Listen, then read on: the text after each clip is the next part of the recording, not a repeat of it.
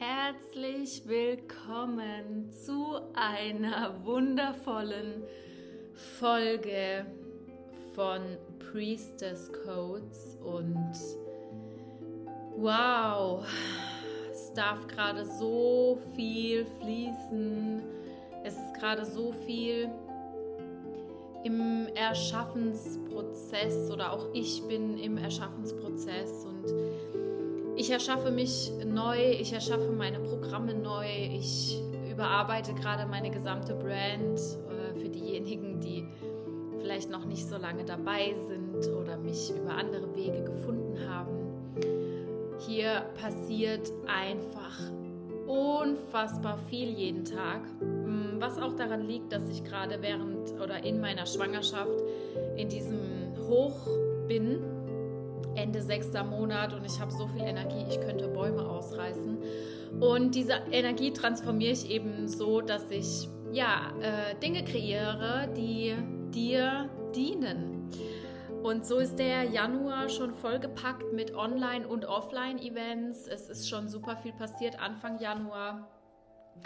Und da kommt noch ganz, äh, ja, kommen noch ganz tolle Dinge auf mich zu. Ich darf bei einem Online-Retreat eine Zeremonie halten. Ich darf auf einem Online-Kongress sprechen ähm, zum Thema ja, Grenzen setzen und Sensibilität und habe dann Ende Januar mein eigenes Offline-Event in unserem Tempel am 22. und 23. Januar. Da kannst du gerne mal auf meinem Profil auschecken, was es da gerade so ja, zu holen gibt. Und ähm, da kommt irgendwie auch jeden Tag was Neues.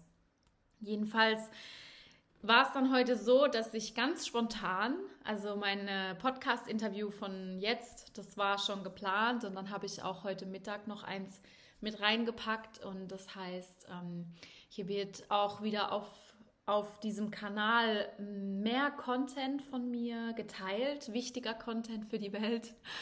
Ähm, und heute hatte ich die wundervolle Tanja im Interview. Und ich möchte hier an der Stelle noch gar nichts über sie sagen, denn sie wird sich selbst vorstellen. Sie wird ihre Geschichte erzählen und es war so ein krasses oder ist so ein krasses atemberaubendes Interview gewesen. Also mich hat es einfach nur geflasht und ich habe mich an so vielen Stellen auch äh, abgeholt gefühlt, weil ich in wirklich den gleichen Prozessen war. Und sie hat eine ganz wunderbare Art und Weise zu sprechen und ja, das, das zu verkörpern, was sie, was sie liebt und lebt. Und deswegen, Beautiful Soul, wenn du jetzt was hören möchtest zu den Themen, Träume verwirklichen, äh, Weiblichkeit, auch teilweise Sexualität, ein bisschen Business kam auch mit rein dieses Rebirthing, äh, von dem ich ja eh oft spreche, ja, das ist ja auch, es gibt ja ein ganzes Programm, das ich so genannt habe. Und ja, sie war eben oder ist eben in einem krassen Transformationsprozess und nimmt uns da auf die Reise mit. Und ich wünsche dir einfach ganz, ganz viel Spaß beim Anhören. Und let's go! Also ich gehe mal davon aus, dass es dir gut geht heute, wenn ich das so sehe. Mir geht's gut. Ich bin ein bisschen komisch aufgewacht, aber ich habe jetzt meine Morning Practice gemacht und jetzt ist es wieder, wieder gut. Ja, okay, verstehe. Kenne ich. Kenne ich. Ja, schön. Oh Gott, es ist so schön, ja, dich, ähm, dich zu sehen und dich vor allem in meinem Podcast begrüßen zu dürfen. Und ähm, ich glaube, ich komme jetzt gleich schon mal zur Sache. Ich fühle es gerade einfach. also, diese Folge habe ich 0,0 vorbereitet. Gar nichts. Und dann ist es immer am besten. Also schauen wir einfach mal, wo uns ja die gemeinsame Zeit hinträgt. Und an der Stelle, liebe Tanja, würde ich einfach, ja, würde ich dich dazu einladen, dich mal kurz vorzustellen und ähm, zu erzählen, wo du gerade bist und was du so machst. Ja, vielen Dank für die Einladung, Francesca. Ich freue mich sehr, hier zu sein in deinem Podcast. wer bin ich? Das ist immer die große Frage. Aber sich so viel verändert. Ich bin Tanja, ich bin vor drei Monaten nach Französisch-Polynesien ausgewandert auf eine kleine Insel, auf der ich noch nie war, aber wo ja meine Seele mich ganz laut schon fast hingeschrien hat. Sie hat mich hingetragen und ich konnte die Zeichen irgendwann nicht mehr ignorieren und musste diesem Ruf meiner Seele folgen. Und es war der beste, aber auch der größte Schritt meines Lebens, hier hinzuziehen, alles in Deutschland aufzugeben, ja, und wirklich diesem, diesem Ruf zu folgen. Und es hat so viel in meinem Leben verändert. Es hat, ja, ganz schwer, das so zusammenzufassen, aber ich ähm, ja, bin diesem Ruf gefolgt und seitdem lebe ich auf Moria, einer kleinen Insel hier und teile meine Leidenschaft und helfe Frauen auch ihren, ihren Traum zu verfolgen und ihr, ihren Seelenruf ja erstmal wieder wahrzunehmen und dann auch in die Tat umzusetzen, weil ich glaube, dass jeder diesen Ruf der Seele eigentlich hat, aber dass wir uns oft nicht erlauben, dem zu folgen. Mhm. Wow, oh Gott. Ist, ich gucke immer, guck immer deine Stories an und denke mir, Alter, einfach so schön. Es ist einfach so schön, ich habe gar keine Worte. Also richtig toll, dass du, ja, dass du den, den Schritt gemacht hast. Ähm, ich meine, mittlerweile viele Menschen wandern gerade aus, ja, viele, also zumindest die Deutschen. Ich kenne viele, die jetzt gerade gehen. Ganz krass. Und ähm, ja, ich finde, also wenn ich das jetzt mal bewerte, der Ort, an den du gegangen bist, der ist so speziell, weil die meisten wollen gerade nach Costa Rica, ja, weil da, man sagt, eine neue Energie herrscht und die Natur ist so einzigartig und alles und viele Deutsche sind dort. Aber das ist so krass einfach, ähm, ja, dass du, dass du an so einem besonderen Ort bist und mh, mm, Erzähl doch mal ein bisschen genauer, wie diese einzelnen Schritte waren, weil das ist ja so krass. Man, man hat ja diese Vision. Ich kenne das ja auch. Ich hatte das mit Brasilien jahrelang, bis ich dem Ruf gefolgt bin. Und ähm, die, diesen Schritt oder diese Schritte aber einzuleiten, das ist ja eine riesengroße Sache. Du hast ja auch deinen Bestand äh, aufgegeben, soweit ich weiß. Ne? Du hast also alles verkauft und so. Ähm, geh da gerne noch ein bisschen tiefer drauf ein und nimm die, nimm die Girls mal mit, wie das, wie das war, auch so gefühlsmäßig, ja, weil deine mhm. Geschichte ist schon sehr besonders. Sehr gerne. Also eigentlich hat die Geschichte angefangen schon vor 15 Jahren. Ich habe gar nicht genau, ich kann nicht genau sagen, wann es begonnen hat, aber ich habe immer wieder Visionen bekommen. Ich habe immer wieder genau dieses Bild, das du gerade im Hintergrund siehst, in den randomsten Situationen bekommen. Ich bin auf dem Fahrrad gefahren im Winter, Schnee und auf einmal kamen diese Visionen und ich musste manchmal sogar innehalten und habe einfach geweint, weil sich meine Seele so sehr nach diesem Ort gesehnt hat. Es war wie eine Sehnsucht, wie ein Heimweh an den Ort, den ich nicht kannte. Und ich wusste immer, ich gehöre dorthin, aber ich habe nie gewusst, wo dieser Ort ist. Und ich bin immer viel gereist und habe auch immer intuitiv nach Inseln Ausschau gehalten und habe mich da auch immer am wohlsten gefühlt. Aber ich wusste, ich habe meinen Ort noch nicht gefunden. Und diese Visionen wurden mit jedem Jahr klarer und die haben nicht aufgehört, die sind immer wieder gekommen.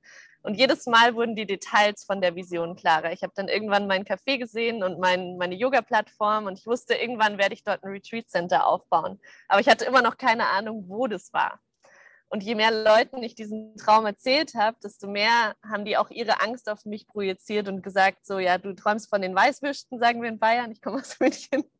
Und du musst mal in dem Leben ankommen und das Leben muss hart sein und Arbeit muss hart sein. Jetzt finde dich doch einfach damit ab, dass du einen sicheren Job hast bis zu deinem Lebensende. Weil ich war bis vor eineinhalb Jahren noch verbeamtete Lehrerin und alle haben das irgendwie immer so bewundert und beneidet, dass ich bis an mein Lebensende keine Geldsorgen haben werde, weil das ja ein sehr, sehr sicherer Job ist. Aber in mir war dieser Schmerz oder diese Sehnsucht so groß, endlich mein Zuhause zu finden, dass ich ja, das mich fast schuldig gefühlt hat, dass ich nicht dankbar sein kann für diesen Job. Weil viele Menschen würden sich die Finger abstecken nach einer lebenslangen Verbeamtung. Und für mich war das immer wie so ein Käfig, der mir die Luft nimmt. Die Vorstellung, das ein Leben lang machen zu müssen, hat mir alle Lebensgeister gestohlen, weil es mir so viel Energie geraubt hat. Und ich habe nicht gehasst, was ich gemacht habe. Ich habe meine Leidenschaften geteilt für Kreativität, Kochen und Werken, aber ich habe gewusst, ich bin für mehr hier. Das ist nicht mein Leben. Und ich war so oft in der Schule und habe auf die Uhr geschaut und dachte mir, wann ist endlich wieder Zeit für Ferien, wann kann ich endlich wieder auf meine Inseln, wann kann ich endlich wieder ich sein, weil ich das Gefühl hatte, in Deutschland konnte ich nie 100% ich sein. Ich musste immer so diesen wilden, freien Teil an mir verstecken.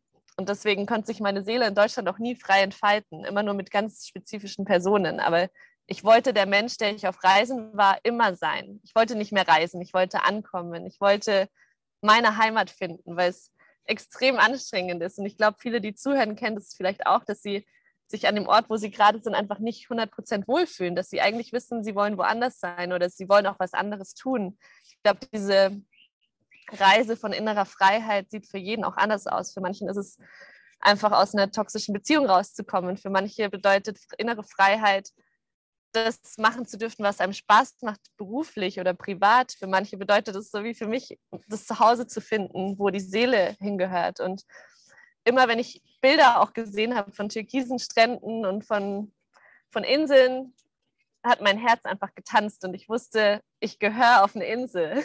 Mhm. Und vor einem Jahr hatten wir, vor einem Jahr hatten wir dann eine Freundin, die wusste von meinem Traum. Das war eine der wenigen, die das verstanden hat, weil sie auch einen großen Traum hatte. Ein Bild geschickt von einer Frau auf Instagram, die gerade in Morea war, auf der Insel, auf der ich dann gelandet bin. Und die Art, wie mein Körper reagiert hat, wusste ich, das ist mein Zuhause. Das ist die Insel, die ich seit 15 Jahren in meinen Visionen sehe. Das ist genau die Meeresfarbe. Das, ich habe es einfach gefühlt. Mein Kopf hat es nicht verstanden, aber meine Seele ist gesprungen. Ich habe so stark angefangen zu weinen vor Freude, weil ich endlich wusste, es gibt diesen Ort. Weil viele dann auch gesagt haben, den gibt es nicht, den musst du in dir finden. Und irgendwann glaubt man das ja auch. Wenn das alle Menschen um einen herum sagen, habe ich irgendwann angefangen zu glauben, dass das nur in meinem Kopf existiert, dass ich da vielleicht eine Fantasie habe, die gar nicht Realität ist. Und als ich diese Bilder gesehen habe, wusste ich, ich wusste es einfach. Ich muss dorthin und egal was es kostet, ich musste einfach hin, da war kein Zweifel. Mhm. Und dann mhm. war aber wegen dem Lockdown letztes Jahr, war hier gesperrt, also man konnte nicht einreisen und deswegen bin ich dann nach Bali gegangen.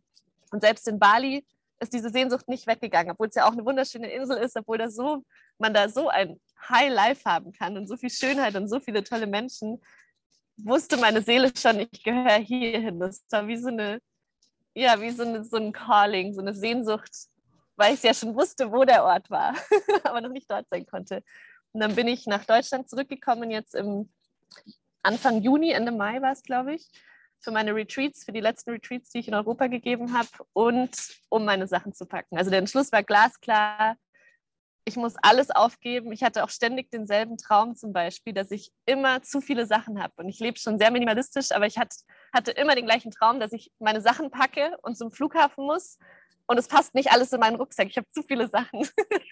Boah, und jedes Mal, wenn ich, der hat nicht aufgehört. Jedes Mal, wenn ich den hatte, hatte ich so diesen ganz starken Impuls, Sachen noch mehr loszuwerden. Und ich habe immer mehr minimiert. Und jetzt die letzten vier Monate in Deutschland habe ich dann wirklich alles losgelassen. Ich habe alles verkauft, verschenkt. Ich habe meine, mein Business aufgegeben, was ich bis dahin kreiert hatte. Ich habe meine Traumfänger verschenkt. Ich habe wirklich all meinen Besitz losgelassen. Ich habe noch einen Ordner, äh, eine Kiste, so eine Weinkiste mit Steuerordnern und eine Kiste mit Notfall warmen Schuhen und einer Jacke, falls ich mal zurückkommen muss. Aber für mich war das so klar, dass ich weg muss und dass ich auch alles dafür aufgeben muss weil ich gemerkt habe, wenn ich, selbst wenn ich im Ausland lebe, hält mich meine Wohnung und mein Besitz immer noch zurück, wirklich irgendwo Wurzeln zu schlagen.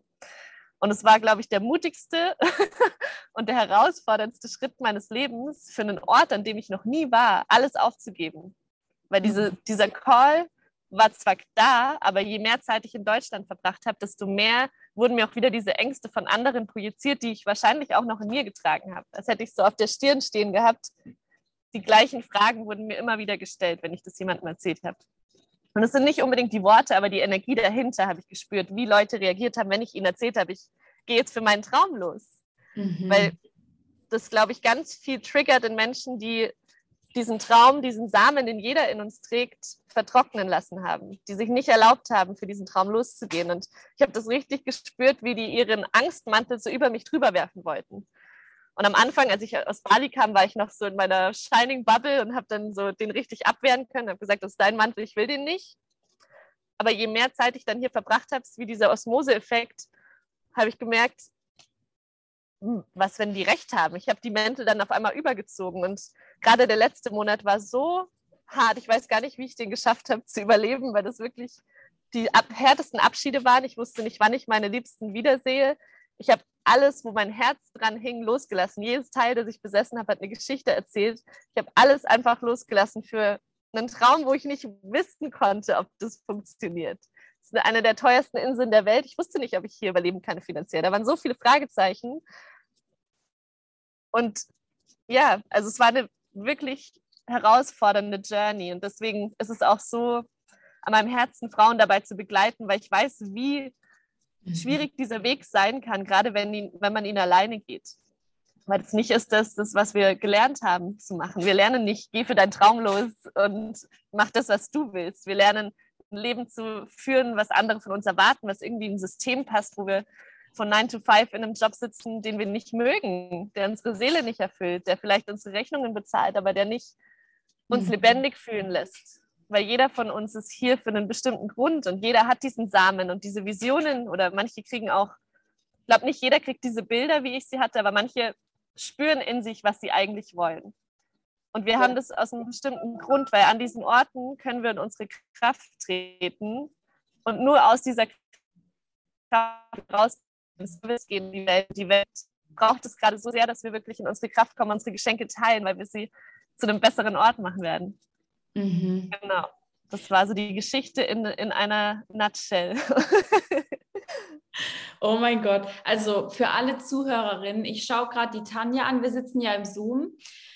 Und ähm, sie sitzt da mit einer Blume im Haar und hinter ihr ist nur das Meer und ein riesengroßes Palmenblatt. Das ist wie, das ist wie eine gestellte Kulisse. Also das ist wirklich wunderschön. Ich kriege direkt Fernweh. Ich habe gerade, also seit ich schwanger bin, auch ganz krass Fernweh.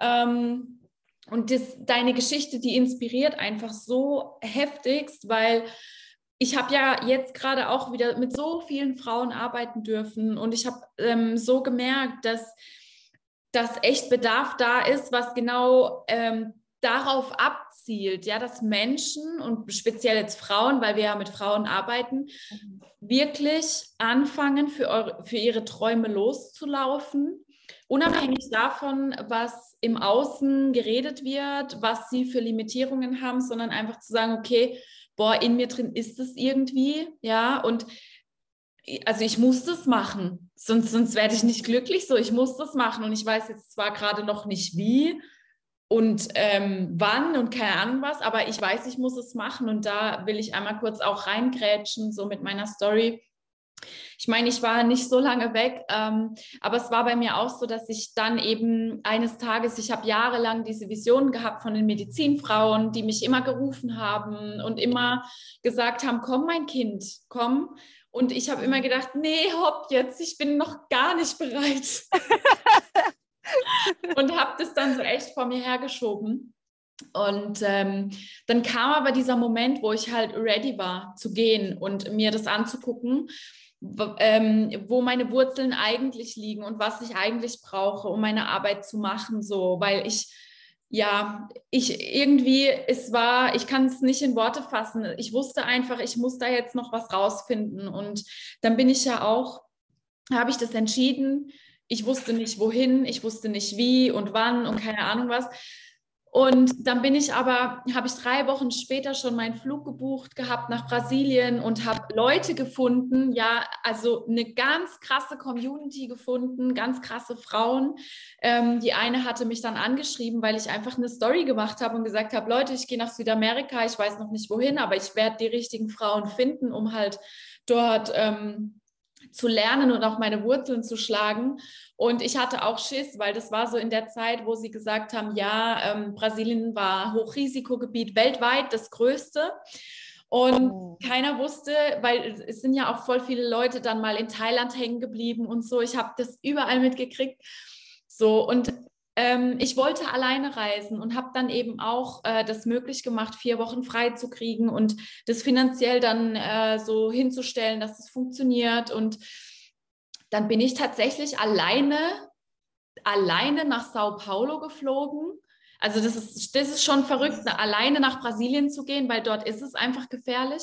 Gut, ähm, ja, man, man zieht sich auch immer nur das an, woran man denkt so. Ähm, aber ich war halt schon schon ähm, darauf vorbereitet, so auch krasse Sachen zu sehen. Und dann bin ich da eben zwei Stunden lang in die Pampa gefahren mit einem Typ, den ich nicht kannte an einen Ort, wo es keine richtige Adresse gab, ja, weil das so fernab vom Schuss war, zu Leuten, die ich, die, von denen ich keine Ahnung habe, wer die überhaupt sind.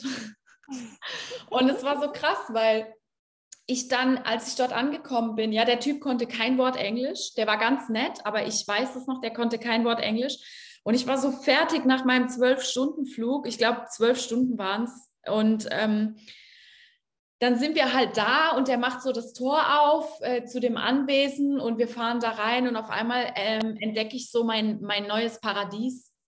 Vor mir ein See, der eigentlich privat genutzt wird, ja, weil, weil das so fernab von, von allen Menschen ist. Da stehen nur ein paar Villen äh, außenrum, dann überall der gepflegteste Garten.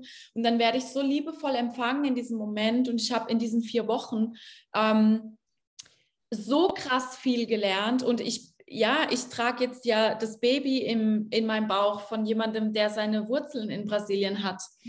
Und das alles konnte halt nur entstehen. Und ich konnte mich dem, ja, ich konnte mich nur aufmachen dafür, weil ich halt eben auch diesem Ruf gefolgt bin, mit dem Risiko nicht mehr nach Hause zu dürfen, mit dem Risiko irgendwo verschleppt zu werden oder sonst irgendwas. Und ich habe diese ganzen Ängste von den anderen halt auch einfach weg. Und ähm, ja, das war, das war auch so ein Momentum, wo ich verstanden habe, dass ich langfristig halt auch nicht mehr hier sein will, gerade weil ganz viele Limitierungen hier herrschen, speziell in Deutschland und ich, ich beuge mich dem nicht. Also gerade für mein Kind, ganz wichtig an der Stelle, für mein, für mein Baby, ähm, habe ich einfach die Verpflichtung, dafür zu sorgen, dass es an einem Ort aufwächst, wo es Freiheit leben kann und nicht reingepresst wird in ein ganz arg unnatürliches System. Und ja, ja das, ähm, also auch bei dir, weil du dann sagst, es ist die teuerste Insel der Welt, wo du gerade bist. Ähm, das ist auch so krass, diesen finanziellen Aspekt, weil ich bin ja gerade auch in so einer Situation, wo ich echt im, ja, irgendwie Fuß fassen muss von vorne. Und ich, ich kenne das total, wenn man so mh, mm, das Gefühl hat, okay, das, das nagt jetzt wirklich so an meinen ganz ur, ur, Urinstinkten, ja, die, also Wurzelchakra, dieses Überlebensding, wo man sich denkt, okay, ich gebe jetzt meinen festen Job auf, also bei dir, und äh, komme jetzt dorthin und dann schauen wir halt mal, wie es läuft. Aber so wie ich das ja die ganze Zeit verfolge, läuft es ziemlich gut bei dir. Und ähm, da kannst du gerne an der Stelle auch noch ein bisschen mehr über deine Arbeit erzählen und wie ähm, deine Zeit auf der Insel dich oder deine Arbeit auch beeinflusst. Mhm. Sehr gerne.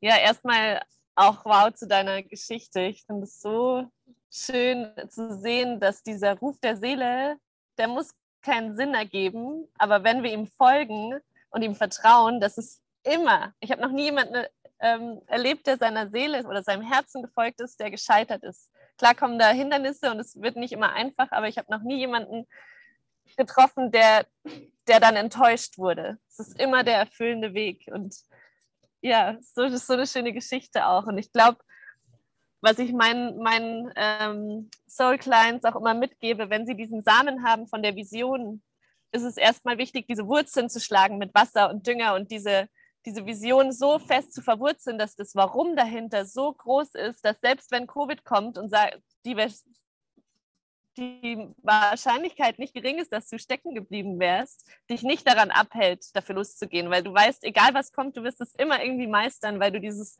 Warum so groß im Hinterkopf hast. Und ja, bei mir war das eben auch so. Ich wusste, mein, meine Ängste, die waren wie so Schleier um mich herum und meine Seele, dieses Vertrauen in mir war immer da, immer wenn ich nach innen gegangen bin. Deswegen hat mich auch die spirituelle Praxis wirklich gerettet und hierher getragen, weil ohne dieses nach innen richten wäre ich in diesem Wirbelsturm an Ängsten zugrunde gegangen. Ich war noch auf dem Weg zum Flughafen, dachte ich noch, ich mache den größten Fehler meines Lebens und alle haben recht.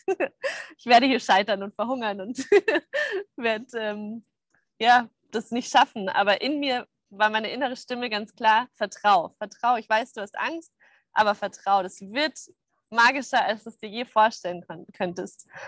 Und dann bin ich hierher gekommen und hatte in meinem Kopf die Vorstellung, dass ich einfach meine Online-Retreats weitergebe, weil die bisher gut gelaufen sind. Bei meinem letzten Online-Retreat, wo ich auch mein Buch drüber geschrieben habe, hatte ich 29 Frauen.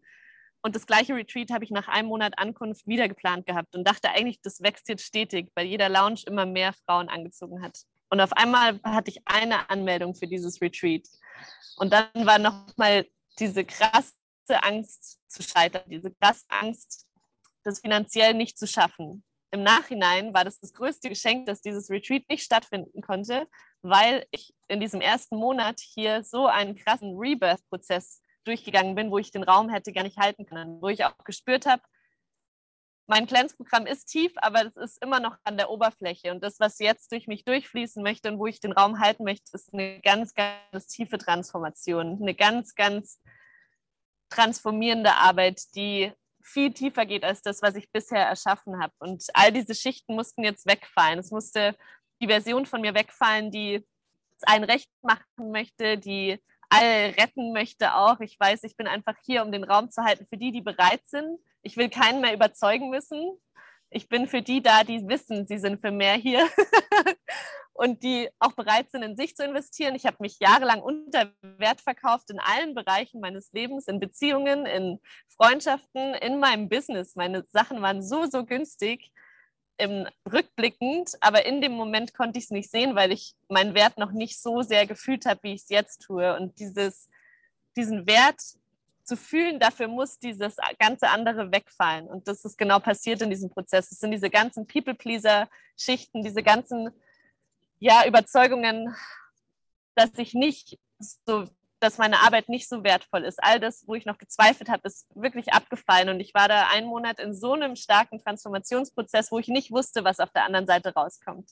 Es war einfach so ein Schweben, alles fällt weg, aber ich weiß nicht, was auf der anderen Seite dabei rauskommt. Wie so dieser Schmetterling, der im Kokon ist und seine Identität komplett verändert. Der ist ja, wenn man den aufschneiden würde, den Kokon wäre der flüssig. Und so habe ich mich gefühlt. Ich so, oh, was passiert hier? Es gab Tage, da konnte ich mich nicht bewegen, weil in mir sich so viel, so viel gearbeitet hat und ich einfach vertraut habe und immer wieder, immer wieder ins Vertrauen gegangen bin und in diese feminine Praxis. Und das ist das Spannende, dass sich meine Seele diese Insel hier ausgesucht hat, weil Morea der weibliche Pol der Erde ist. Wenn man diese Kundalini durch die Erde ziehen würde, ist Morea der weibliche Pol und es gibt auch einen, Film darüber, wie sie hier eine Manifestation gemacht haben, der ist schon ganz alt, ähm, im Dschungel hier in Morea und es wirklich ge gecaptured wurde auf einem Bild, wie diese gelbe, dieser gelbe Lichtstrahl vom Himmel durch die Erde geht. Und der männliche Pol ist in Ägypten bei den Pyramiden. Und alles auf dieser Insel ist so abundant, so in Fülle und so weiblich. Wir haben einen Berg, der sieht aus wie eine Praying Goddess, als würde eine Frau nach oben schauen und die Haare fallen nach hinten. Wir haben einen Berg, der sieht aus wie eine Juni. Also es ist so ein ein Ort voller Fülle und voller weiblicher Kraft, dass alles, was damit nicht in Alignment war, in mir sterben musste. Dieses Männliche, dieses Kontrollieren wollen, wie die Dinge funktionieren, dieses ja, mit dem Kopf versuchen, die Dinge zu lösen und dieses nicht vertrauen können. Das musste wegfallen. Ich musste mich einfach hingeben. Ich glaube, du kennst diese Momente von Complete Surrender, wo man ich, einfach ja. Ja. keine Wahl hat wo man sich einfach in diese Leere hingeben muss und in dieses überwältigende Gefühl. Und immer, jedes Mal, wenn man so einen, ist ja auch eine Art Shadow Integration, wenn man sich komplett hingibt, das ist immer da, wo dann die Magie passiert. Und nach diesem Monat, das war wie so, als würden diese ganzen Schichten jetzt abfallen und der Schmetterling wird ähm, durfte fliegen quasi. Und das ist ja auch das Spannende. Der Schmetterling, nach, wenn er aus dem Kokon rausgeht, das sieht ja total schmerzhaft aus. Das ist wie so ein Küken, das aus dem Eisig fällt. Man will dem eigentlich helfen. Aber wenn man die, die Kokon aufschneiden würde und dem Schmetterling helfen würde, dann könnte er nicht fliegen. Also er braucht diesen Growing Pain, diesen Schmerz von dem Wachstum, damit die Flügel, die Muskeln ihn tragen können. Und genau da bin ich, glaube ich, schon oft, aber dazu richtig heftig nochmal durchgegangen, als ich hier angekommen bin und da bin ich auch ja so richtig erst in meine Kraft gekommen und habe gemerkt, für wen ich da sein möchte. Ich bin nicht mehr für jeden. Ich bin nicht für jede Frau auf dieser Welt. ich bin nicht für die, die überlegen und noch äh, Überzeugungskraft brauchen und zweifeln. Ich bin hier für die, die wissen, die dieses Soul Calling fühlen, auch wenn sie noch gar nicht genau wissen, was es ist, aber die diesen Samen spüren und die wissen, sie sind bereit dafür loszugehen. Für die bin ich in diesem Moment da. Das ändert sich ja auch immer im, im Laufe unserer Entwicklung, aber gerade ist das meine größte Vision, Frauen zu helfen, diese Brücke zu schaffen zwischen der Vision und ihrem Traum. Mhm. Weil die meisten wissen zwar, was sie wollen, aber die Vision ohne wirklich zu handeln bleibt leer.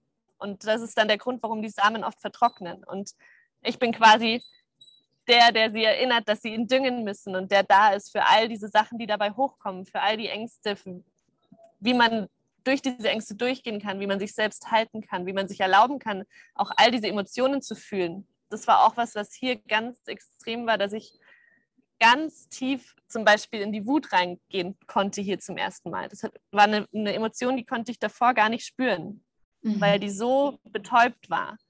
Und hier ist auf einmal in diesem Monat von diesem Rebirth-Prozess so viel Wut hochgekommen und so viel, ja, so viel Trauer auch und Enttäuschung auch von Menschen, die, von denen ich mir mehr Unterstützung gewünscht hätte auf diesem Weg und von Dingen, die ich auf einmal klar sehen konnte und nicht mehr auf so ein Podest gestellt habe. Und ja, das war so schön zu sehen, sobald ich mir erlaubt habe, diese Emotionen, die wir oft als negativ bewerten, auch zu fühlen und da komplett reinzugehen und die auszudrücken. Ich bin manchmal unter Wasser getaucht und habe einfach nur geschrien, um dieser Wut auch Ausdruck zu verleihen.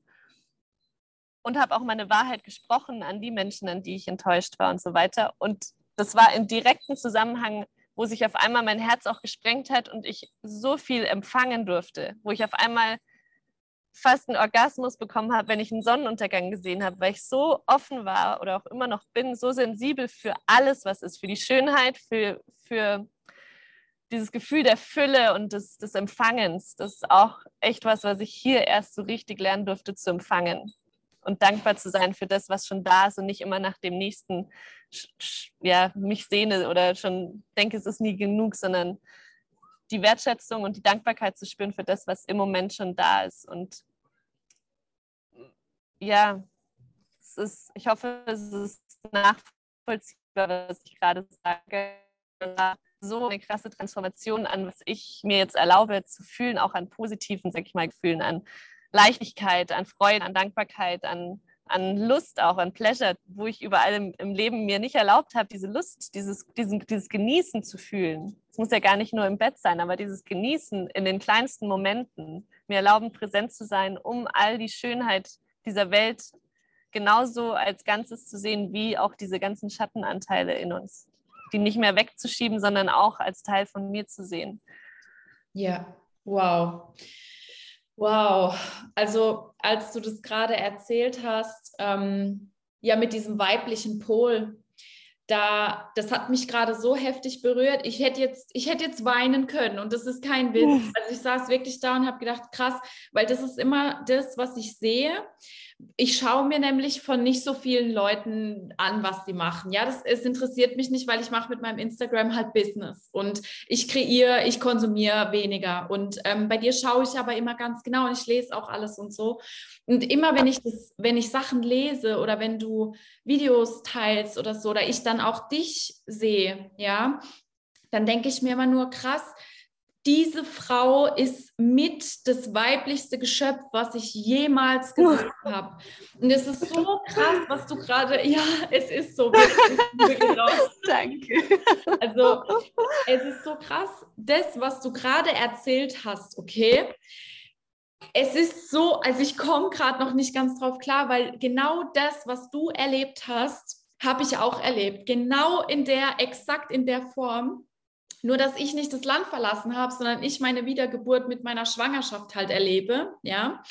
Und ähm, ich hatte das auch, diese Wut, dass äh, bestimmte Menschen auch gerade immer noch nicht an meiner Seite sind, von denen ich es mir gewünscht hätte, auch Familienmitglieder. Ähm, das hat mich so zutiefst getroffen teilweise. Und dann nach der Trauer kommt ja irgendwann dann mal die Wut, wenn das Ego sich endlich zurückmeldet so.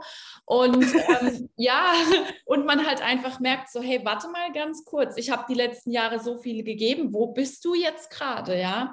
Und ich habe eben ähm, ich war eben auch in diesem, in diesem Momentum, wo ich echt, boah, ich habe nicht gewusst, wo oben und unten ist. Ich habe alles verloren, also gefühlt, ja, gefühlt. Ich habe dann verstanden, dass diese ganzen äußeren Schichten, diese Struktur, die ich mir aufgebaut habe, dieses Maskuline, ja, das, diese Frames, ähm, ich bin schon sehr stabil in mir, das weiß ich auch. Ja, ich habe einfach Resilienz, ich habe Ressourcen, aber da habe ich dann gemerkt, okay, scheinbar doch nicht, weil es mich gerade so weghaut. Wirklich, es hat mich vom Hocker gehauen und ich habe echt ähm, jetzt, also von November bis Dezember war es richtig hart. Ähm, da war es ri also richtig krass. Nee, eigentlich hat es schon früher angefangen. So, ich glaube, im Oktober oder so hat es bei mir angefangen. Vorher war es schon immer so Schritt für Schritt. Und ich war genau da, wo ich wusste, okay, ich habe keine Ahnung, wo ich in drei Monaten stehe, ob ich noch in dieser Wohnung sitze, ähm, ob ich vielleicht Hartz IV beantragen muss oder so. Äh, wie auch immer, ob ich, ob ich dann so eine Mutter werde. Ich, also ich kenne, ich habe ähm, ein, zwei Freundinnen, die waren in der Situation, die waren alleinerziehend, die hatten keinen Job, die hatten dann auch keine Wohnung mehr, weil halt der, der Vater des Kindes sich entpuppt hat als Psychopath, ja, ähm, verletzte Männlichkeit und dann standen sie da so, so jung und so zerbrechlich. Und ähm, genau in dem Momentum, ich hätte nie gedacht, dass mir das halt mal passiert, dass ich mal an dem Punkt stehe, wo ich alles, was ich mir die Jahre über so aufgebaut habe und die, die Leute würden sich auch eine Hand abhacken für meinen Job, den ich hatte. Ja, Geschäftsführung, äh, Freiheiten, gutes Geld, Learnings und richtig geil, ja, Kontakte. Ähm, ich habe zwei Jahre schon, also vor Corona habe ich auch schon im Homeoffice gearbeitet im Endeffekt und ich konnte wirklich, ich konnte machen, was ich will, ich konnte mich schon entfalten, aber mein Herz war halt nicht erfüllt dabei. Und ich habe mir das aber immer schön geredet und ähm, da halt auch ganz davon abzulassen, und zu vertrauen war die schwierigste Challenge meines Lebens, weil es ist nochmal was anderes. Wobei ich auch sagen kann, bei uns kann man es auf eine Stufe stellen. Ja, du hast alles aufgegeben und bist an einen Ort gegangen, wo du noch nie warst. Und bei mir ist es halt so, ich habe jetzt ein Baby, ich habe mich entschieden, äh, ein Kind zu kriegen und weiß halt aber gerade eigentlich immer noch nicht, wie, also ich spüre schon, wie es weitergeht, aber dieses, diese Akzeptanz, wenn man dann in diesen Prozess reinrutscht und dann so lost ist, und Heimweh hat und keine Ahnung was alles und, und alles hinterfragt und dann äh, der, der Lounge ist gefloppt, ja, das hatte ich dann auch, dass ich was gelauncht habe, es hat nicht funktioniert und dann hast du noch was gesagt mit, du hast dich unter Wert verkauft.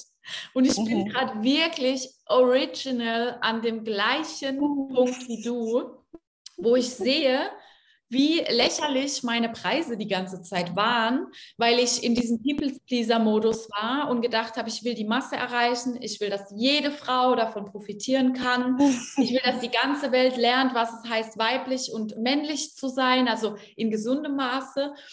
Und das ist auch immer noch meine, meine Vision, ja, dass, dass jeder Mensch das erfahren kann, ja auch diese Lust, dieses Vergnügen, was man, was man sich holen kann im Leben, das gehört ja da auch dazu. Und dann habe ich aber verstanden, dass ich so krass in diesem einen Jahr und in den letzten Monaten über mich hinausgewachsen bin, dass ich es jetzt nicht mehr den Anfängern zeige, sondern dass ich Frauen ausbilde, die mit mir, neben mir, an meiner Seite stehen, um diese Mission zu leben. Und das ist das ist einfach so gerade mein Upgrade. Also ich gehe immer noch durch diesen Prozess auch, ja, du wahrscheinlich auch, wo dann auch die mhm. ganze Brand sich nochmal neu ähm, strukturieren darf. Und dann, dann ist es ja so, du bist ja deine Brand.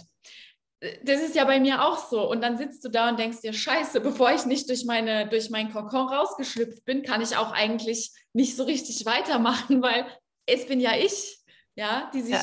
Ähm, das, es klingt komisch, aber die sich ja ähm, vermarktet. Nicht verkauft, aber vermarktet. Und ja, das, ähm, also ich fühle dich komplett, weil ich war genau an den gleichen Punkten.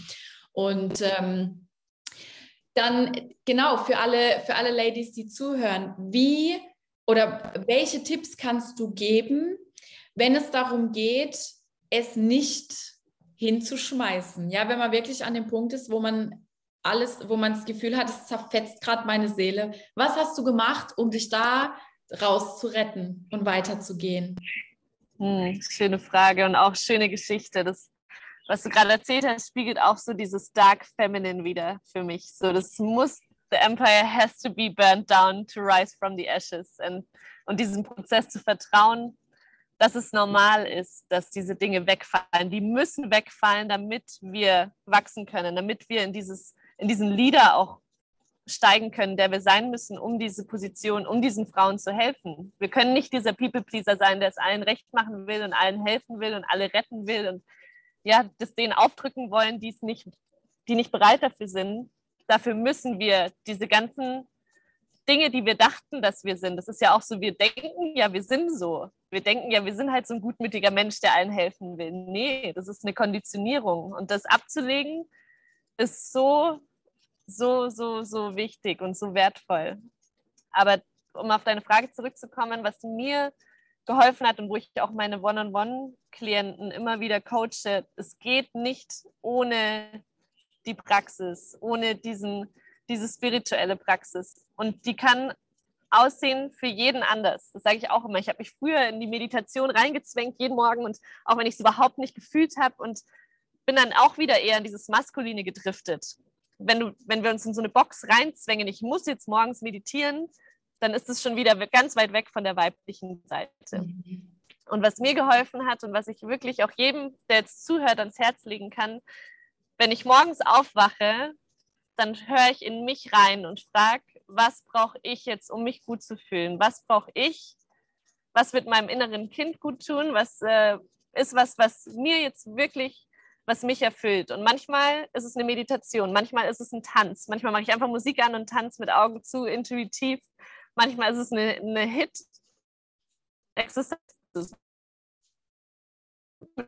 Also im Bett. Das ist meine spirituelle Praxis, weil ich weiß, es tut mir gut. Und jeden Tag einzuchecken mit dieser inneren Welt, die, die Verbindung zu der Seele herzustellen, wie auch immer das aussieht. Manche können diesen meditativen Zustand durch Surfen erfahren, manche durch Spazierengehen im Wald. Für manche ist es einfach, sich hinzusetzen oder sich hinzulegen und nach innen zu schauen. Aber ohne diesen Zugang zur Seele ist es ganz, ganz schwierig. Und deswegen ist diese Feminine Embodiment Practice für mich der Key, der Schlüssel, um dran zu bleiben. Ich weiß nicht, ob du den Film Soul gesehen hast. Ich finde dieses Bild so schön von, von diesem Hast du den gesehen? Ja, ja, ja ich, ich weiß nicht, ob ich ihn ganz gesehen habe, aber ich weiß auf jeden Fall, von was du sprichst, ja. Ich finde dieses Bild so schön, sich das bewusst zu machen. Das hat mir auch immer geholfen. Also um das den Zuhörern kurz zu erklären, es ist eine Seele, es ist so der, der Ansatz, eigentlich ein super spiritueller Ansatz für Kinder klar gemacht. Aber ich finde, man kann da ganz viele Weisheiten rausziehen. Und dieser Film zeigt die Seele als so einen Lichtball eigentlich, als so ein kleines Lichtbällchen in der Farbe von meinem Ozean. So habe ich auch meine Seele in meiner Ayahuasca-Zeremonie gesehen, die Farbe, dieses scheinende, hell-türkise Licht. und außenrum gibt es aber immer wieder diese Zweifel, diese Ängste, diese limitierenden Glaubenssätze, all die Dinge, die wir irgendwann als unsere Wahrheit angenommen haben, weil sie mal jemand zu uns gesagt hat oder weil wir sie immer wieder erfahren die jeder von uns hat, die aber nicht wahr sind. Unsere Essenz ist diese Seele, dieses türkise scheinende Licht, das ganz voller Liebe ist, voller Wert, das nicht daran zweifelt, dass es irgendwas tun muss, um geliebt zu sein, sondern das ganz in Ruhe in sich ruht und voller Liebe ist. Und durch diese Konditionierungen sind wie so schwarze Monster aus Asche, die so aus so schwarzem Rauch, die um diese Seele herumstehen.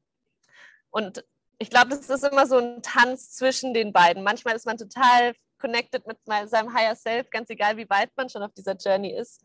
Vielleicht fühlt man das auch nur manchmal eine Sekunde lang, diese Verbindung. Aber oft sind diese Schatten, diese, diese Monster um diese Seele herum so laut und so überwältigend, dass die Seele gar keine, ja, gar keine Macht hat oder gar, kein, gar keine Möglichkeit hat, noch zu scheinen. Und in einer Szene ist es ganz gut beschrieben, wo diese Monster sind so laut, dass man die Seele gar nicht mehr sieht. Diese Monster überschatten das und schreien dann auf die Seele, du bist nicht gut genug, du kannst gar nichts. Wer denkst du eigentlich, dass du bist? Ich glaube, diesen inneren Kritiker, den haben wir alle in unserem Kopf und der ist mit der Hauptgrund, warum wir dann aufhören und denken, dieses, diese Stimme hat recht. Aber die Seele, das sind zwei verschiedene Stimmen. Die Intuition, dieses ganz subtile Gefühl, die weiß immer, was zu tun ist und die weiß immer, dass, dass es gut werden wird. Und es ist eben die Kunst, dieser lauten Stimme nicht zu vertrauen, was aber verführerisch ist, weil sie so laut ist. Es ist einfacher, diesen Ängsten zu glauben, als dieser inneren Stimme.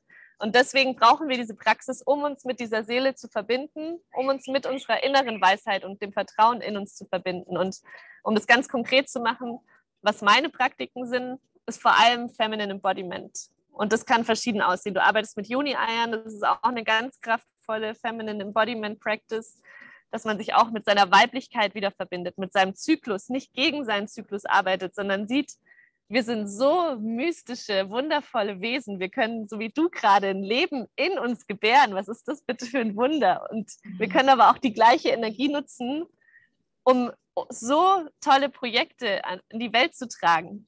Projekte, die aus unserer Seele kommen, aus unserem Herz. Ich spreche nicht von ego-basierten Projekten, die, mit, die dir mehr Geld für eine Handtasche bringen, sondern von Projekten, die deine Seele in die mhm. Welt tragen möchten, möchte und die die Welt wirklich zu einem besseren Ort machen wird. Und wenn man sich mit dieser Energie verbindet, mit diesem Zyklus verbindet und mit ihm arbeitet, anstatt gegen ihn und nicht versucht, die ganze Zeit gleich zu funktionieren, am ersten Tag der, von, von den ersten Tag seine Tage hatten, Hit-Workout zu machen, weil es ist intuitiv nicht natürlich. Wir denken das nur, weil wir so konditioniert sind, immer zu funktionieren. Wenn wir lernen, uns auf unseren Körper wieder zu hören und mit diesem Zyklus zu arbeiten, können wir diese Wellen reiten und ja, sie auch annehmen, voller Liebe und das als was Schönes sehen. Und mhm das sage ich auch immer bei meinen, bei meinen Ritualen, das, damit arbeitest du ja auch, dass der Mond hat 28 Tage. Und es ist kein Zufall, dass unser Zyklus auch 28 Tage hat. Und früher, als wir noch im Einklang mit der Natur gelebt haben, sind wir gemeinsam als Frauen in den Wald gegangen und haben geblutet und Männer sind zu uns gekommen, um nach Antworten zu fragen, weil sie wussten, wir haben diese Connection mit Antworten, die nicht mit Wissenschaft erklärbar sind, aber die wussten, wir haben einfach dieses Wissen und auf dieses Wissen ist zu vertrauen. Und irgendwann war dieses Wissen aber zu machtvoll. Und dann wurde angefangen, diese Weiblichkeit wegzunehmen und wir wurden verbrannt. Und ja, ihr kennt ja die Geschichte, als dann einfach die verwundete Männlichkeit an die Macht gekommen ist. Und ich glaube, das ist genau der Grund, warum unsere Welt gerade so ist, wie sie ist. Und ich glaube, erst wenn wir schaffen, diese Weiblichkeit wieder an uns zu ehren und auch diese ganzen Sisterhood Wounds zu heilen, dass wir nicht uns gegenseitig die Messer in den Rücken rammen und neidisch sind aufeinander und uns die Männer wegnehmen, sondern dass wir sehen, dass wir so kraftvoll sind, wenn wir uns unterstützen und hochheben und auf diesem Weg begleiten, was eigentlich natürlich für uns ist. Und diese gesunde Weiblichkeit wirklich leben, dann kann die Welt auch wieder heilen. Wenn solche Menschen mehr Macht hätten, wäre wär die Welt ein anderer Ort wenn Menschen mit ihrem Herzen führen, mit, ihrer, ja, mit, mit dem Wohl der Menschen und nicht mit Geld als Ziel, mhm. dann würde die Welt viel schneller heilen, mhm. was nötig wäre, finde ich. Wow. Bin ich aber ganz schön abgedriftet.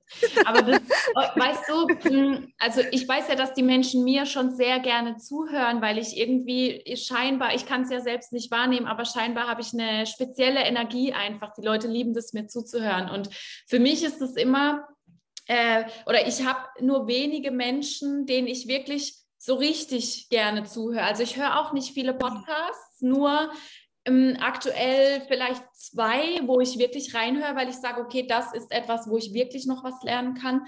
Und ich finde einfach mhm. die Art und Weise, wie du das verkörperst und wie du das auch in Worte fasst, das ist so wundervoll, weil ähm, ich mache das ja, also ja, wir driften ab, aber das ist äh, genau richtig, das ist voll geil gerade. Ähm, und zwar in meinen ganzen Workshops rede ich auch regelmäßig über die Männer und wie wichtig das halt ist, dass wir anfangen, den Mann wieder zu ehren und wertzuschätzen und in seiner Männlichkeit ganz äh, zu akzeptieren und auch zu unterstützen. Weil mhm. Weiblichkeit oder weiblich sein, das ist schon, das ist eh schon eine krasse Hausnummer, ja. Wir, wir sind einfach so mystische und mächtige Wesen, wie du sagst. Und ich ähm, erfahre das ja gerade nochmal auf einem ganz krassen Level, weil ich habe ich habe einfach, da ist einfach ein Mensch in meinem Bauch. Das ist und ähm, diese, das, was du auch sagst, genau das hast du vorhin auch gesagt, dass du plötzlich nicht mehr die Augen verschließen konntest vor bestimmten Tatsachen. Ja, weil ich habe auch ganz oft gesagt, ja, hopp, das ist jetzt so, der hat da seinen Prozess oder die ist da mhm. und da. Und ich habe es wirklich, ich habe es abgewunken und habe gedacht, ah, oh, ich stehe drüber und so. Und jetzt ist es halt so, dadurch, dass ich in dem Initiationsprozess der, dem Arch, also von dem Archetyp der Mutter bin, kann ich das nicht mehr. Meine, mein Urinstinkt lässt das nicht mehr zu. Also selbst wenn ich das will, es funktioniert nicht. Und mhm. ähm, das ist so krass, weil, weil man auf einmal so eine Schärfe in sein, im Blick hat und ähm, das ist eben auch was, was ich gerade so anwende auf diese, auf die Tatsache, dass viele Frauen ähm, das, da immer noch was verwechseln, dass sie glauben, dass Weiblichkeit oder weiblich sein bedeutet, dass sie ähm, halt alles alleine können, dass sie nichts brauchen. Da, also auf eine ungesunde Art und Weise, weil ich finde es auch super schön. Du hast es, glaube ich, auch mal öffentlich geteilt, dass du eine ganze Weile schon enthaltsam gelebt hast. Mhm. Und das ist bei mir halt auch so, dass ich wirklich mh, mm, es bevorzuge, meinen Körper nur also für mich zu haben, bis halt jemand in mein Feld kommt, der wirklich auf Augenhöhe ist, ja. Mhm. Ähm, das ist witzig, äh, das muss ich jedes Mal dazu sagen, seit ich schwanger bin, verliere ich manchmal den roten Faden. Aber auf jeden Fall wollte ich halt darauf zu sprechen äh, kommen, dass dass es genau darum geht, dass wir auch lernen, wieder genau gesund mit unserem maskulinen Gegenpart umzugehen und wirklich auch den Männern dieser Welt erlauben, in unserer ganzen Weiblichkeit, wie wir sie, wie wir diese Experience haben, und das ist was so kraftvolles, den Mann dabei unterstützen, das Gleiche für sich in seiner Version zu tun. Ja, ich finde, das ist, das wird viel zu wenig ausgeleuchtet in der Weiblichkeitsarbeit. Also ich, ich habe voll oft ähm, in meinen Kursen, gerade jetzt vor, vor zwei Tagen, habe ich wieder erzählt, wie wichtig das ist, den Samen des Mannes zu ehren und wie krass du mit der Energie des Samens arbeiten kannst auch. Ja? Der, der gibt dir was und du kannst halt entweder Leben draus kreieren, ja, aber du kannst dich auch anders entscheiden und vielleicht was eine andere Energie draus ziehen, die du gerade brauchst, ja, um was zu schöpfen. Und ähm, das sind halt so wichtige Komponenten, die, ähm, also ich, meiner Meinung nach, bist du dann wirklich in deiner Weiblichkeit angekommen, wenn du die männliche Seite wieder einlädst und ganz aufblühen lassen kannst, weil das genauso wichtig ist, ja. Und ähm, keine Ahnung, wie wir darauf gekommen sind, aber es war mir irgendwie wichtig, das zu teilen. Absolut, da kann ich dir echt so sehr zustimmen und oft wünschen wir uns einen Partner, der in seiner Männlichkeit ist, jemand, der, der ein Leader ist, der wirklich sein Mann steht. Aber dadurch, dass wir so oft in unserer männlichen Energie sind, erlauben wir das unterbewusst gar nicht, dem Mann in diese Position zu gehen, weil wir ihn kontrollieren wollen, weil wir ja, ihn so haben wollen, wie wir das wollen, dass wir ihm gar nicht erlauben, in dieser Rolle aufzublühen. Und ich glaube, der Partner muss da gar nicht so viel dran machen. Aber wenn wir uns erlauben, wirklich ja, in diese Weiblichkeit, diese Weiblichkeit zu verkörpern, dann ist es eine automatische Einladung an den Mann, diesen Leader in sich zu entdecken. Und das muss er gar nicht wissen. Das können wir, wir sind ja kleine Hexen, ganz unterbewusst machen. Also ich habe gerade. Ich hatte auch, ja. Ja, sprich, sprich, ich wollte dich nicht unterbrechen.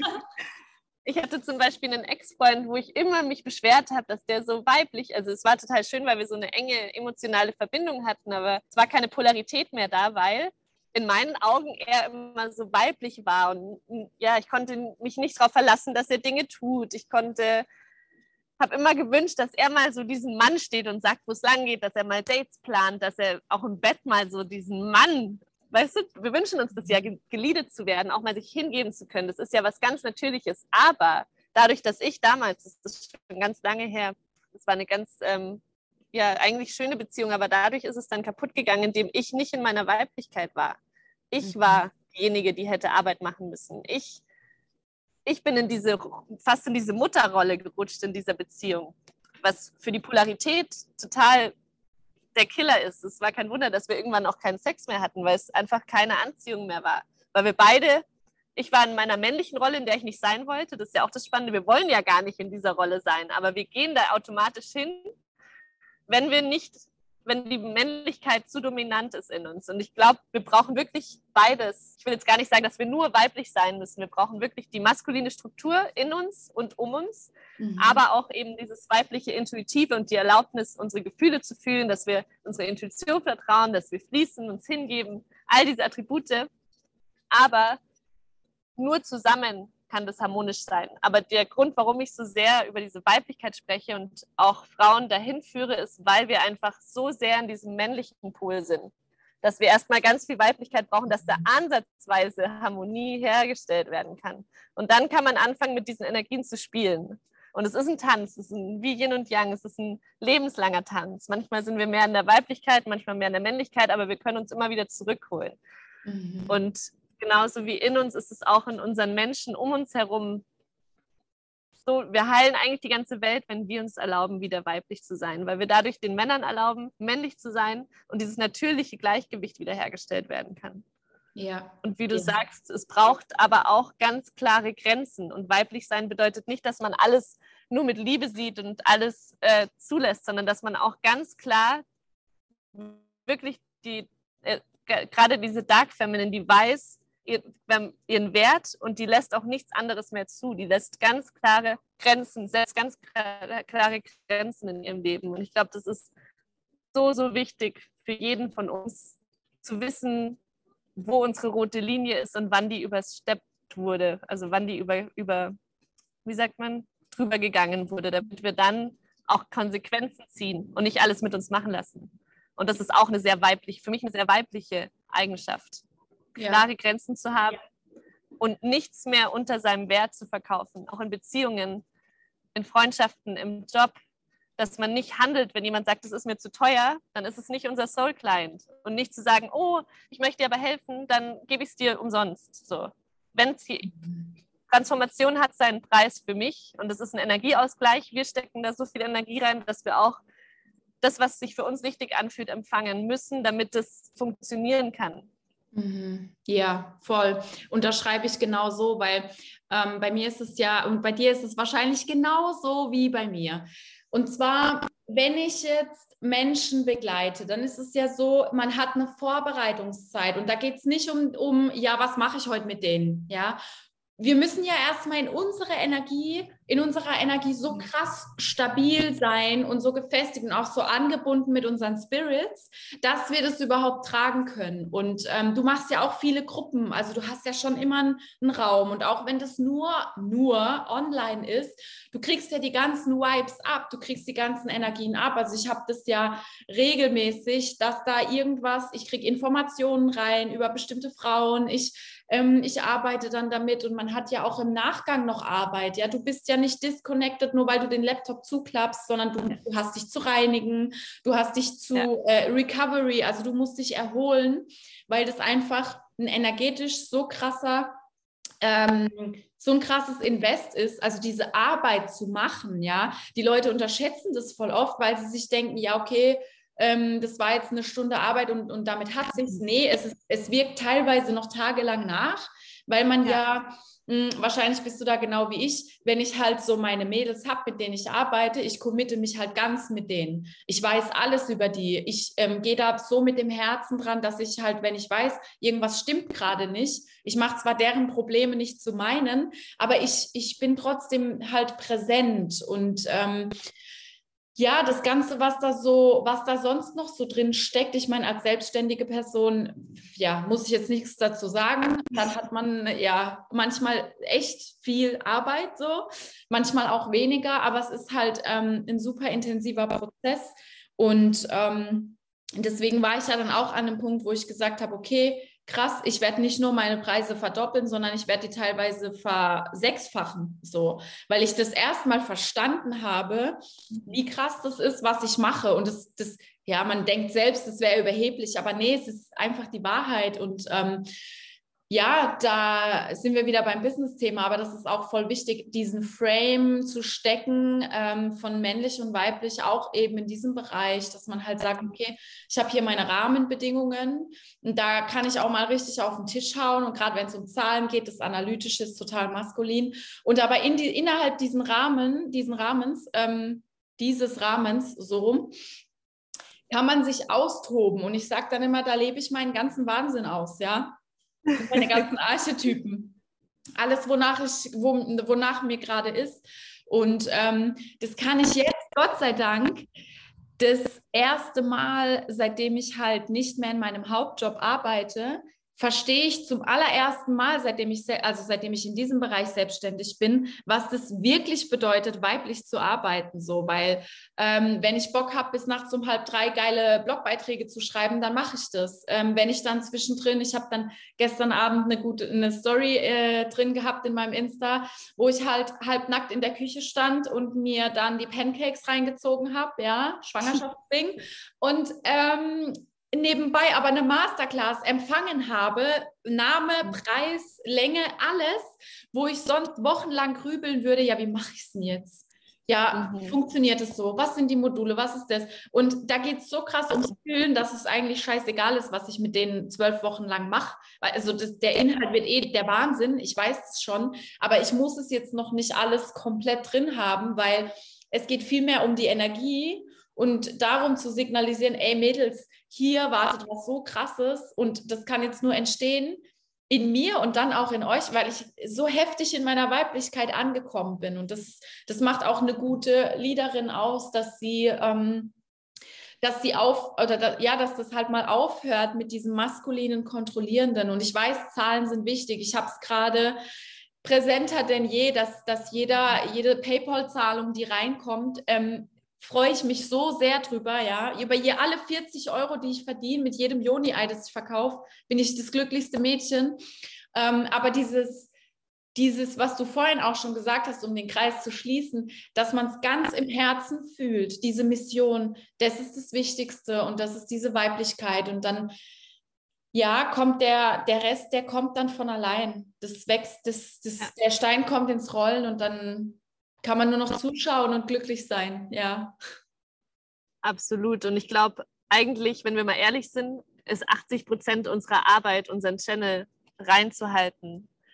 Und da sehen die Leute nicht, auch wenn wir vielleicht am Tag manchmal nur zwei Stunden einen Workshop halten oder One-on-One-Coachings machen. Manchmal habe ich ein One-on-One-Coaching am Tag und mache den restlichen Tag nichts, weil ich meinen Channel clean halte, sage ich mal, indem ich eben nicht die ganze Zeit mit Menschen unterwegs bin, sondern in meiner Energie wieder bleibe, mein Glas voll halte, damit ich überhaupt diesen Raum halten kann. Das sehen, ich glaube, das kann man oft auch nur verstehen, wenn man in dieser Rolle ist, diesen Raum zu halten. Es klingt zu wenig zu sagen, ich bin nur zwei Stunden am Tag aktiv, aber der Rest der Zeit ist wirklich, sich reinzuhalten von allen Fremdenergien, in der Energie zu bleiben, seinen Körper gut zu behandeln, diesen Raum von innen aufzufüllen, damit man diesen Raum halten kann. Weil wir könnten diesen Raum für Transformation nicht halten, wenn wir selber gerade in tausend Stücke am Boden zerstört in einer Depression liegen würden.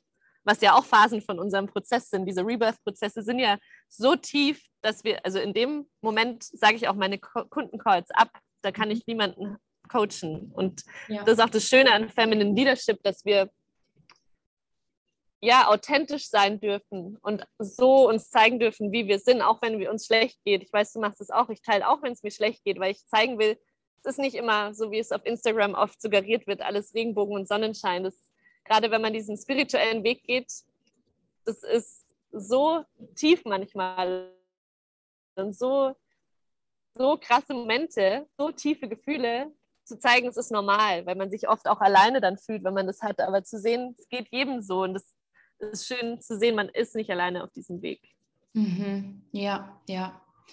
Das ist echt schön, wie du das gesagt hast, weil ich habe gestern so, ich habe meine Abschlusszeremonie gehabt mit ähm, ja, mit über 60 Frauen von den Rauhnächten und es war so ein geiler Raum, weil dann auch am Ende, ich habe ich hab dann gesagt, okay, jetzt könnt ihr alle Fragen rausballern, ich werde euch alles beantworten. Und dann kamen wir tatsächlich noch auf das Thema und da habe ich letztens schon ein recht langes Live-Video dazu gemacht auf meinem Instagram, wo ich drüber gesprochen habe, ähm, die Verantwortung äh, eines Menschen, der energetisch arbeitet oder der halt unterstützt bei solchen Transformationsprozessen, was das eigentlich für eine Verantwortung bedeutet.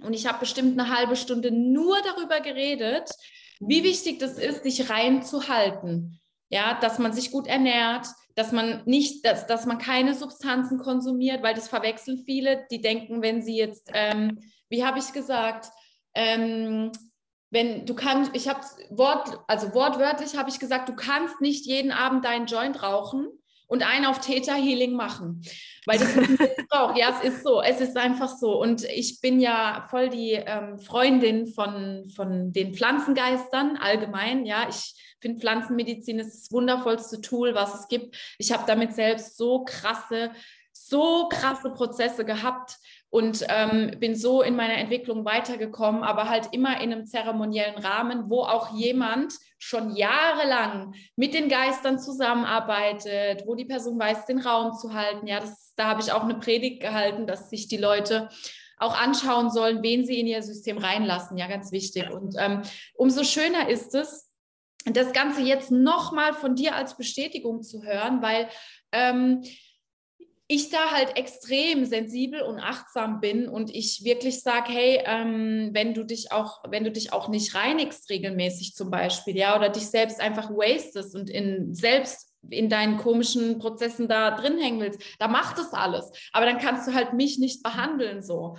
Ja. Ähm, weil dann manchmal auch Leute auf mich zukommen und mir dann gratis Behandlungen anbieten als Dankeschön oder was weiß ich. Und ich lehne das immer dankend ab. Also mit allem Respekt, ja, aber das ist halt was, ähm, das ist eine sehr, sehr große Aufgabe und Verantwortung, die, die man halt einfach trägt, weil man, man geht in das System von der Person rein, ähm, man nimmt ja auch was in sich auf und man muss es ja dann auch, ich habe jetzt gerade heute noch eine Podcast-Folge aufgenommen mit einer, mit einer Tantra-Masseurin, die halt auch gesagt hat, Sie hatte immer ein Riesenthema mit Schutz, weil sie halt früher dann sogar teilweise Myome übernommen hat und so, ja. äh, weil sie einfach nicht wusste, wie es geht, sich richtig zu schützen. Und deswegen, ja, um, um das nochmal, oder ich kriege das jetzt gerade nochmal so bestätigt und das ist halt richtig schön, weil ich dann auch einfach weiß, du machst deine Arbeit so anständig. und dazu gehört auch, was du vorhin gesagt hast, das hat ja einen Grund, warum ich enthaltsam war. Ich war 22 Monate, bevor ich meinen jetzigen Partner kennengelernt habe hier, 22 Monate hatte ich keinen Sex und ich habe eine sehr starke sexuelle Energie. Also es ist nicht so, als hätte ich keine Lust gehabt, aber ich wusste, um in meiner Kraft zu bleiben und um auch diesen Weg gehen zu können, brauche ich meine Energie. Und wenn jemand gekommen wäre, wäre ich auch offen dafür gewesen. Aber es war niemand, wo ich die Energie austauschen wollte, weil die sexuelle Energie, gerade wenn wir mit jemandem schlafen, wie du sagst, wir lassen jemanden in unseren Tempel und es ist nicht nur physisch, sondern auch energetisch, nehmen wir so viel, auch emotional, so viel von dieser anderen Person auf. Das ist der größte Energieaustausch, den wir auf der Welt haben. Und unterbewusst, wenn wir mit vielen Menschen schlafen, auch mit Menschen, die wiederum mit vielen Menschen schlafen, nehmen wir so viel Fremdenergie auf, und wenn wir so empfänglich und offen sind, also ich glaube, jede Frau ist dafür empfänglich, aber wir spüren es dann halt auch wirklich und wir können nicht klar, klar sein in unserem Channel, wenn da so viel Fremdenergie ist und so viele Fremdemotionen durch so viel physischen Verkehr. nenne ich jetzt mal. Ich weiß, das benebelt auch, ich weiß das. Ähm, Gerade wenn, wenn Frauen in einer, in einer toxischen Beziehung feststecken, klammern mhm. die sich ja an das Sexuelle, weil dann der Körper ähm, signalisiert, ich bekomme jetzt Liebe. Ja, die durch die Hormone, das ist ja nur, das sind ja nur die Hormone, das sind ja nur Prozesse im Körper. Ähm, ja, also so als kleiner Impuls zwischenrein noch. Wir reden schon, warte, ich gucke gerade auf die Uhr. Wow, okay, schon eine ganze Stunde. So schön, aber so schön. Ähm, ja, also das, darum geht es halt auch einfach, sich bewusst zu werden, okay, ähm, ja, das ist auch sowas, das gehört dazu, zur Weiblichkeit leben, wirklich aktiv verkörpern. So, ich schenke mich nicht mehr her für jeden dahergelaufenen, der es jetzt halt bei mir versucht, sondern ich wähle mir ganz genau aus, wer darf denn mit mir sein? Ja, das ist auch eine Sanftheit, die man sich selbst erweist. Mhm. Einfach dieses, hey, oh krass, ja. Weil zum Beispiel bei mir ist es so, wenn ich Sex habe, dann liebe ich diese Person ganz. Also ich empfinde dann in meinem ganzen Körper pure Liebe. Und selbst wenn ich mit der Person nicht zusammen bin, also nicht in einer festen Partnerschaft bin, kann mir das auch manchmal passieren, dass ich das dann sage. Ja, ich spreche diese Worte dann auch. Mm, weil ich mittlerweile so angekommen bin in meiner Sexualität und in meinem Selbstbewusstsein, dass ich mir das halt erlaube zu fühlen. Und ähm, das schafft ja eine Verbindung. Und ja, das ist halt super wichtig, dass man da genau hinschaut, okay, wem, wem schenke ich denn jetzt diese, diese bedingungslose, heftige Liebe? Wer kann sie denn überhaupt annehmen? Ja, weil das ist ja eine Hausnummer. Ähm, so viele Männer sind ja leider noch abgesch also haben sich ja abgeschnitten von ihrer, ähm, man sagt ja, die, die Peniswurzel des Mannes sitzt im Herzen energetisch und dass ja also durch das Herz die ähm, Liebe durch den Penis quasi ähm, uns gegeben werden kann. Also durch den Lingam können wir dann diese Liebe empfangen und mh, mm, dann darf man sich halt auch einfach noch anschauen, okay, ist, die, ist dieser Mann wirklich verbunden mit seinem Herzen? Lässt er alles zu? Lässt er auch los? Lebt er seine weiblichen Anteile? So als kleiner Schlussimpuls. Ähm, wir haben echt über viele Sachen geredet, aber alles war wichtig, ähm, dass man halt da genau hinschaut, ja. Und das, das kann ich auch gar nicht oft genug sagen, weil ich weiß, dass ich habe jetzt gerade wieder eine Frage bekommen im Kurs gestern, ja, da gibt es einen Mann, ähm, sein Ego will aber, will aber, will sich mir nicht hingeben. Und dann sage ich halt nur noch, Girl, ganz kurz, entweder er will dich oder er will es nicht. Und vielleicht triffst du auch einfach mal die Entscheidung, dass du es nicht willst, wenn er nicht committed ist. So. Und ähm, das, das ist Weiblichkeit, zu sagen, hey, ich bin eine Königin, mein Körper ist ein Tempel, wenn du was willst, dann, dann steh deinen Mann, ja, weil die Eizelle jagt nicht das Spermium. Das ist andersrum. So, und ich habe sogar gelesen, dass es so ist, dass ähm, die Eizelle, dass es nicht immer so ist, dass, das, dass der Schnellste gewinnt, sondern dass die Eizelle immer noch im Entscheidungsprozess ist, wen sie reinlässt. Mhm. So funktionieren wir. Wow. So ja. schön. Ja. Und das ist wirklich, wie du, das, du sprichst mir so aus der Seele. Ich glaube, wir sind echt in ähnlichen Prozessen. diese Königin, diese Göttin auch in uns zu verkörpern und ich habe diesen Satz letztens gelesen, der so resoniert hat. It's not about attracting the wrong man, it's why we are accepting them. Und das war ganz lange, wusste ich schon, ich will wie eine Königin behandelt werden. Ich will geworshipped werden. So, ich will, dass mich jemand desired. Ich spreche die ganze Zeit Englisch, deswegen muss ich. Ähm, Easy, ich ja, habe das auch. Tut mir leid, wenn ja. ähm, aber ich habe, ich sage immer, ich habe Clown-Behavior zugelassen. Also eine Königin, die auf ihrem Thron sitzt, die will ja einen König, jemanden auf Augenhöhe und jemand, der, der diesen Wert sieht und ihn respektvoll behandelt. Aber dadurch, dass ich damals noch so verwundet war, auch mit meiner Mutter in Verbindung, so viele Wunden hatte in meiner Weiblichkeit und so wenig Liebe in mir gespürt habe und auch diesen Wert nicht spüren konnte, habe ich Brotkrümel an Liebe zugelassen, dieses Clown-Behavior, also dieses wirklich lächerliche Verhalten teilweise, was ich akzeptiert habe, weil es für mich besser war oder mir lieber war, als gar nichts zu haben. Und in diesen letzten zwei Jahren habe ich wirklich ganz klar formuliert für mich in meiner Vision, wie ich mich fühlen möchte in der Partnerschaft, wie ich behandelt werden möchte. Und ich habe auch sechs Wochen lang nicht mit meinem Partner geschlafen, sondern ich habe ihn wirklich kennengelernt und geschaut, ob er auf lange, langfristiger Sicht auch überhaupt diesen Standard halten kann, ob er wirklich das verkörpert, was ich möchte. Und davor hat es niemand geschafft. Davor haben es manche in die Kussrunde geschafft vielleicht.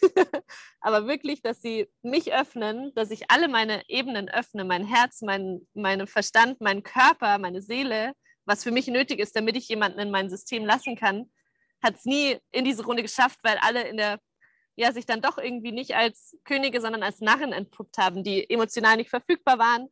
Und ich habe gemerkt, ich habe die damals einfach zugelassen. Es war gar nicht, dass ich die angezogen habe, sondern ich habe erlaubt, dass die mich so behandeln. Mhm. Und dann zu sagen, okay, selbst wenn ich für den Rest meines Lebens alleine bin, ist es okay, weil ich fülle diese Liebe von innen auf und ich fülle, ja, ich brauche nichts mehr im Außen, damit ich mich geliebt fühle, sondern alles, was ich mir so sehr im Außen wünsche, gebe ich mir jetzt einfach bedingungslos selbst. Weil ich glaube, gerade als wir, die so viel geben, ist es so leicht, sich zu viel zu geben und nicht zu empfangen. Ja. Und ja. dass das ausgeglichen ist und sich auch erlauben zu dürfen zu empfangen, ist eine Übung, wenn man das nicht gewohnt ist. Für mich war das wirklich am Anfang, die, bis diese neuen Wege in meinem Gehirn gebahnt wurden, dass es okay ist zu empfangen und dass man Wert das wirklich zulassen darf, war das erstmal so, oh Gott, das ist zu viel und oh Gott, und mich dann immer wieder daran zu erinnern, du verdienst es und sich zu entspannen in diesem Moment und es dann mit Dankbarkeit zu empfangen. Und vorher habe ich das gar nicht empfangen können. Da habe ich es mir zwar gewünscht, aber wenn mir dann jemand sowas, so viel Liebe entgegengebracht hat, statt diesen Brotkrümeln eine ganze Bäckerei gebracht hat, dann war das gleich getan. Also Gott, das ist zu viel. Das, das, das ist der, da fühle ich mich eingeengt, da renne ich jetzt mal weg und getarnt, aber als das war einfach keine Liebe, da war keine Anziehung da.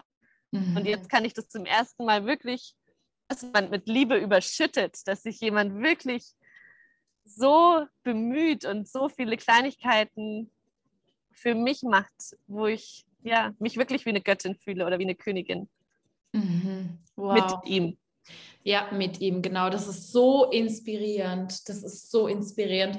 Ich habe das auch noch, ich folge einer Frau, die hockt auch in Costa Rica und ähm, die mm, macht auch ganz viel mit Breathwork und die ist super inspirierend. Und die hatte das Gleiche, die war. Ähm, die war ein Jahr lang quasi, man sagt auch Zölibat, soweit ich weiß. Also die hat wirklich, die hat enthaltsam gelebt und ähm, war ganz mit sich und äh, wirklich in ihrem Tempel, wie die, ähm, wie die, äh, die, die Priestess. Ja, Priesterinnen mhm. leben zurückgezogen, die kommen nicht oft raus, ähm, wenn sie was Wichtiges mitzuteilen haben. Die Priesterin ist sehr mit sich ähm, und äh, in ihren Tempel hat auch nicht jeder Zugang so. Der ist ganz weit versteckt hinten im Wald oder bei dir an einem verlassenen Strand so, ja.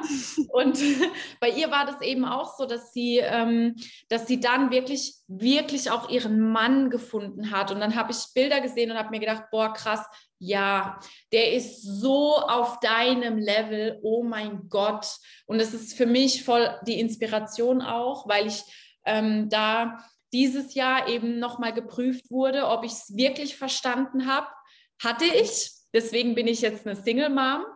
Ähm, und das ist jetzt aber auch so ein bisschen, ich will nicht sagen meine Aufgabe, aber so ein Prozess, in den ich reingehen darf, dass ich sagen kann, okay, ich bin jetzt mit mir, ich bin ja hier mit was sowieso ganz Besonderem beschäftigt. Und dann, weil ich habe gedatet äh, in der Schwangerschaft, habe ich gemacht, weil ich, ich bin bereit dafür, ja, ich, ich fühle ich es und es war total schön. Und dann habe ich aber auch gemerkt, okay, nee, nee, du bist, du bist es nicht, weil du gar nicht bereit bist, meine Vision zu teilen. Und ähm, mhm. seiner Meinung nach, es war so witzig, weil seiner Meinung nach hatte er sein Herz geöffnet gegenüber, also mir, seit zwei Jahren das erste Mal. Und ich habe nur so gedacht, was?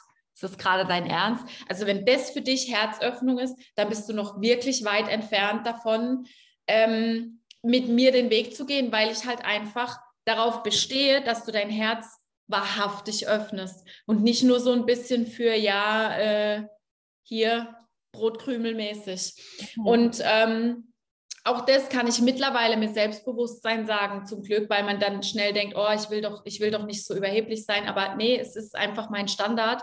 Und ähm, mhm. das habe ich jetzt für mich halt auch entschieden, so einfach mit mir zu sein, bis mir jemand über den Weg läuft, weil das Leben schickt dir das ja dann meistens irgendwie durch Zufälle oder so. Und ähm, ja, Zufälle. Mhm. Äh, also es schickt es dir halt zum richtigen Zeitpunkt und da darf man ganz vertrauen. Ja, und ähm, finde ich ist voll das schöne Abschlusswort. Vertrauen einfach, egal welcher Prozess, ob ja. es dein Ausbruch aus dem System ist, ob es dein Business ist ähm, oder ein Mann oder sonst irgendwas. Du darfst mhm. einfach so, also liebe Frau, liebe Zuhörerin, du darfst einfach vertrauen und ja, mh, dir vor allem ähm, Inspirationen suchen oder Vorbilder suchen, die solche verrückten Wege gegangen sind, ja, die ihre Geschichte teilen und dann darfst du da einfach anfangen zu träumen und zu sehen, okay, das ist auch für mich möglich.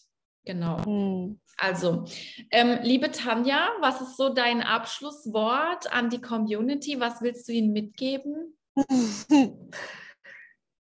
Ich glaube, meine, mein größtes Anliegen ist, für jede einzelne Frau, die zuhört oder auch für jeden Mann, ehrlich hinzuschauen, was, was ist meine größte Sehnsucht, was ist mein größter Wunsch und da wirklich ehrlich hinzugehen und nicht zu sagen, das ist zu groß und da gleich wegzugehen, sondern diesen Samen aufblühen zu lassen und diesen Samen mit diesem Traum Wirklichkeit werden zu lassen und zu wässern und zu düngen und wirklich dafür loszugehen, weil ich glaube, wir haben diese Träume für einen Grund und das ist mein größtes Anliegen, dass wir diese Träume, diese Samen nicht vertrocknen lassen und nicht mit ins Grab nehmen, sondern dafür losgehen. Und auch falls da jemand Unterstützung möchte, ich biete drei Monate lange Unterstützung an. Äh, meldet euch gerne bei mir. Ich freue mich auf jeden, der, der bereit ist, diesen Weg zu gehen, weil ich weiß, wie, wie erfüllend dieser Weg und dass es jedes einzelne Hindernis wert ist und jede einzelne Ablehnung und jedes einzelne verrückt erklärt zu werden. Wow. Das ist so meine. Ah, ich weiß schon, wofür ich dann gleich Werbung mache, wenn wir hier rausgehen. Das ist super schön. Also man findet dich ja auf Instagram, weil ähm, genau. man findet I am Tanja Hirsch, falls ihr mich, also genau. also I-A-M und dann Tanja mit J und Hirsch wieder Hirsch im Wald. Genau, so findet man dich und auch über mein Profil finden die Leute dich ja. Und ähm, dann schaut mal bei der Tanja vorbei und ähm, ja, lasst einfach ein bisschen Liebe da. Und ich finde deinen Content wirklich auch sehr inspirierend. Ich liebe es dir zuzuschauen. Ähm, ja, also erstmal Dankeschön für deine Zeit und deine Liebe und ähm, deine Offenheit auch, das hier alles so preiszugeben, weil ich weiß, dass das manchmal immer noch nicht so leicht sein kann, so einfach das zu droppen, wie ich sagen würde. Einfach hier nimm und mach es raus, ja. Ähm, das ist ganz, ganz wertvoll und ähm, ah, an der Stelle mache ich jetzt gleich mal Werbung, weil ich werde die Podcast-Folge ähm, heute Abend oder morgen früh veröffentlichen. Am 23, 22. und 23. bei dir, gell, findet ja ein Online-Retreat statt. Ein Wochenende später ist der 28. bis 30. Ah, letzte Januar. so Also schaut da auch mal vorbei, weil ich darf da auch zu Gast sein ähm, mhm. und einfach ein bisschen was, ja, wir, Sex Magic äh, Ritual, genau, darf ich noch vorbereiten. Ich freue mich schon total drauf. Also Leute, da gibt es ordentlich Content auch bei der Tanja, was super schön ist. Ähm, Genau, wenn ihr Fragen habt oder so, meldet euch bei mir oder bei ihr. Und ja, liebe Tanja, ich danke dir von Herzen. Ähm, ja, ich gucke gerade nur, ich bin gerade schon wieder am Staunen, wenn ich dein Paradies sehe. Oh mein Gott. Vielen Dank für die Einladung. Es war ein super schönes Gespräch.